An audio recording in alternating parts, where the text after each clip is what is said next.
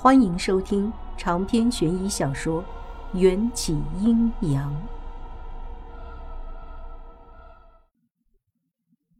不一会儿，整个工地陷入了一片漆黑。我拿着钥匙，想去打开简易房的门，被外婆拦住了。吴总是被蛇精附身了，一时半会儿死不了。你先跟我来。外婆把我带到了长满了芦苇的河边，从口袋里掏出了两包药粉，撒进河里。晚风轻轻地拂过河面，吹散了药粉的气味。我用力地吸了一下，辨认出这药粉就是蛇类最讨厌的硫磺粉。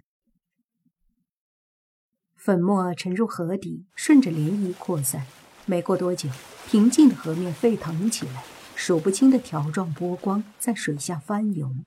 眨眼间，就有百来条长短不一、花色迥异的水蛇争先恐后地游上河岸。这些蛇最小的只有拇指长短，最长的差不多有三米长，身体滚圆，足有海碗粗细。我连忙学着外婆的模样，后退了好几步，暗中掏出符纸，看你能憋多久。外婆自言自语地说道，又往河里倒了一包硫磺粉。这次的剂量是刚才的数倍。我了解外婆的心思，硫磺是蛇的克星，一些幼蛇甚至可能会被硫磺呛死。外婆不舍得滥杀无辜，才会分两次撒下硫磺，腾出时间让寻常蛇类逃命。一片云遮住了本就暗淡的下弦月。让一切景象都陷入黑暗。沙沙作响的芦苇叶子也全部静止下来。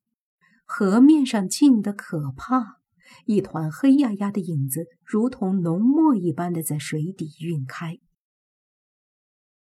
来了！随着外婆一声大喊，河面上冲出一丈高水柱。再定睛一看。这哪里是水柱，分明就是一条直起身子的黑鳞巨蚺。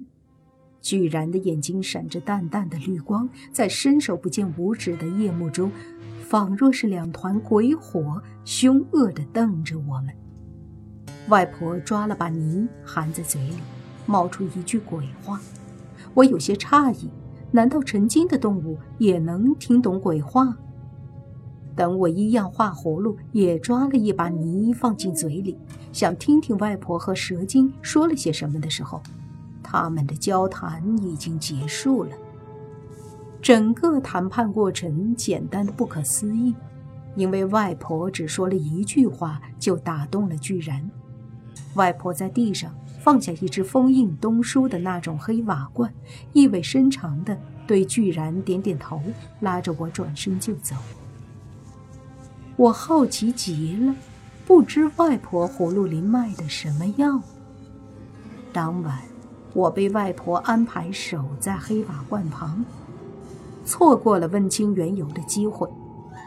外婆还让我在第二天太阳升起之前，把吴总所在的简易房打开，沿着直线带吴总走到河边放着的黑瓦罐前。房门被打开的时候。吴总的脸上还露出一种类似野兽的表情，眼睛里布满了血丝，嘴角还挂着口水。可当我领着他走到河边，吴总两眼一翻，突然倒在地上。我使劲地掐他的人中，他才睁开茫然的眼睛。之后再问他记不记得咬人发疯的事情，吴总都是一脸狐疑甚至愤怒的表情，吓得眼镜男不敢再问。回到家，外婆才把那晚的事情一五一十地告诉我。原来，葫芦湾是我们村子的风水眼。蛇精发现这个秘密之后，就带着他的后代子孙们从渭河迁移至此，吸收了风水眼中的灵气，才会长得如此硕大。之后，工程队不听外婆的劝告，提前施工，惊动了蛇精。便有了吴总被小蛇精附身的戏码。外婆说服蛇精的办法更加简单，她答应把蛇精母子的本体埋在附近一个颇为有名的道观下。如此一来，蛇精母子便能整日吞食香火，受万众供奉。这待遇比守在葫芦湾小小的风水眼旁好了一百倍。蛇精母子自然欣然接受了。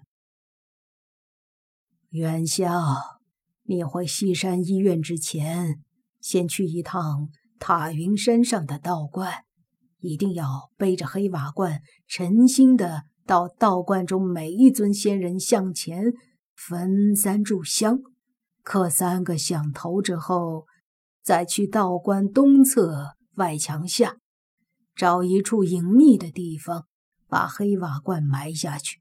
切记。一定要挖到地下一米的位置，才能填坑。外婆慎重的说完，又让我重复了一遍，才为我收拾行囊，送我去车站。塔云山地势险峻，遥遥千米，举目望去，那道观就立在山顶，仿若搭建在云霄缥缈之间。等我气喘吁吁的爬到道观门口。大殿上“舍身殿”这几个字让人心生崇敬。那对蛇精母子体型少说也有十几米，一个小小的黑瓦罐不可能装下。他们是被外婆的承诺打动，才舍弃了皮肉血骨，徒留魂魄藏于黑瓦罐中。而“舍身殿”这几个字。似乎又和蛇精母子的舍身修道的做法不谋而合。我听从外婆的叮嘱，给观中十二尊仙人像前都焚过三炷香，叩过三个响头之后，找到了道观外东侧围墙下，开始挖坑。外婆说了，一定要挖一米才行。塔云山上的泥土非常紧实，我只带一把洛阳铲，着实是小瞧了挖坑这事儿。挖了一个小时，我终于完成了挖坑的任务，想把黑瓦罐埋进去。可是我回头一看，身后的地上空空如也，存放蛇精母子的黑瓦罐不见了。塔云山道观说大不大，说小不小。算上房舍和周边的空地，总共约有一亩多。蛇精母子舍去肉身之后，和人类脱体的魂魄一样，都见不得日照。青天白日，不可能自己从瓦罐里钻出来逃脱。若是真的有人以为我在藏什么宝贝，起了贼心，来去之时也会在山土上留下脚印。可我围着道观外围寻了个遍，也没发现第二个人的足迹。找着找着，我再次踏进塔云山道观。我记得之前进入道观烧香叩头的时候，道观里还有不少香客。此时太阳还没落山，这些香客就走得一个不剩。偌大的正殿内空无一人。只有十二尊泥塑的仙人像巍然耸立，显得庄严又神秘。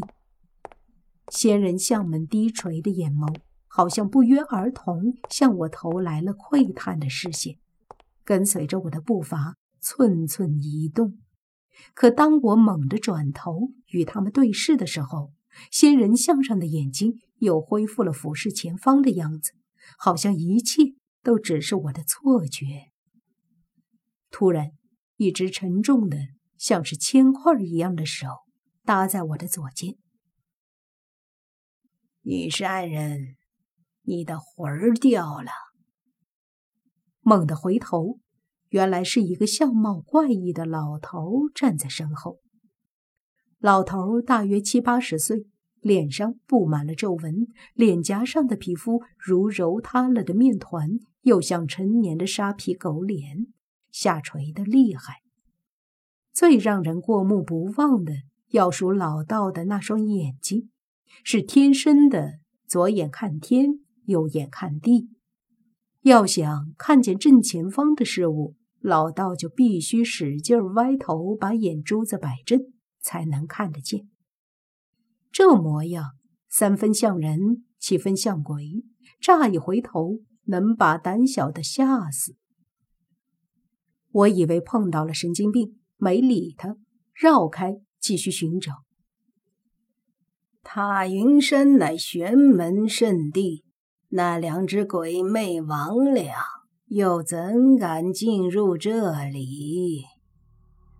老头双手背在腰后，摇头晃脑地说，字里行间透露出一些文言文的气息。我立刻警觉起来，他怎么知道？难道是他偷了我的黑瓦罐？女山人，勿要用这种眼神看我。老道士虽然相貌丑陋，却从不做鸡鸣狗盗之事。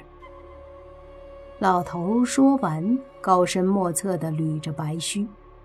听老头叫我女善人。我才察觉他身上套着的是一件脏的几乎看不清颜色的道袍。原来这老头是个道士。我早就听外婆说过，他那身摸骨算命、未卜先知的能力，在玄门行家看来只能算是皮毛。真正厉害的高人，只需看你一眼，就能看透人心、预测生死。若那个老道没有骗人，我今天就一定是遇到玄门高人了。我恭敬地对老道鞠了个九十度的躬。请问道仙，您是不是知道我丢的东西现在在哪儿？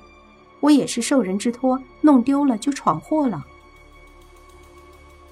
老道用他那只只能看向地面的眼睛瞥了我一眼，冷哼一声：“你做的那些事情。”早就闯下大祸了。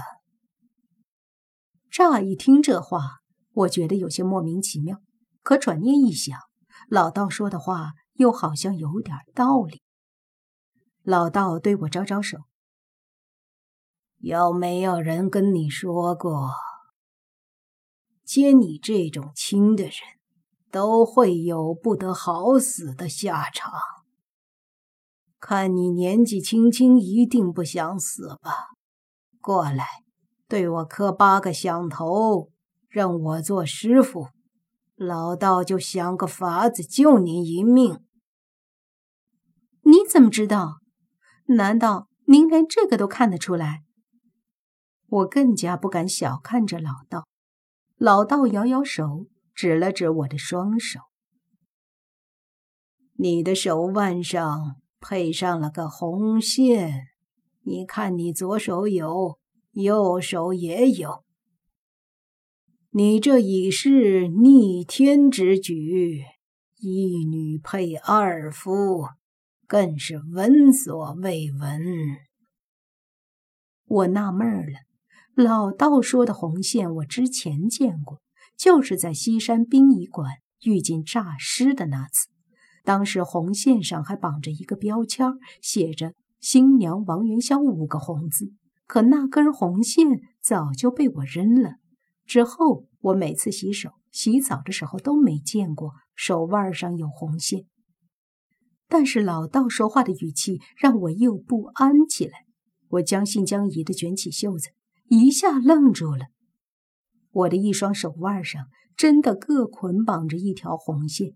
右手的红线比较细，颜色比较浅；左手的红线相对比较粗，颜色也比较深。而且左边的红线已经不是绑在手腕上，而是深深的嵌入了皮肉，只差一点儿就能碰到骨头。这么深的伤口，平日里我看一眼都会觉得痛，可我手上的伤口却一点都感觉不到痛，甚至用手摸的时候。也没有异样，伤口也没有流血。红线的粗细深浅，代表了这鬼的能力高低。你接了亲，就是把性命交给了对方。往后无论你躲在天涯海角，若是那人想见你，牵动红线。就能找到。老道瞪大了眼睛，两颗诡异的眼珠慢慢从一上一下的方向同时往中间移动，与我对视一眼后，又飞快地转回到左眼看天、右眼看地的状态。长篇悬疑小说《缘起阴阳》本集结束，请关注主播，又见菲儿，精彩继续。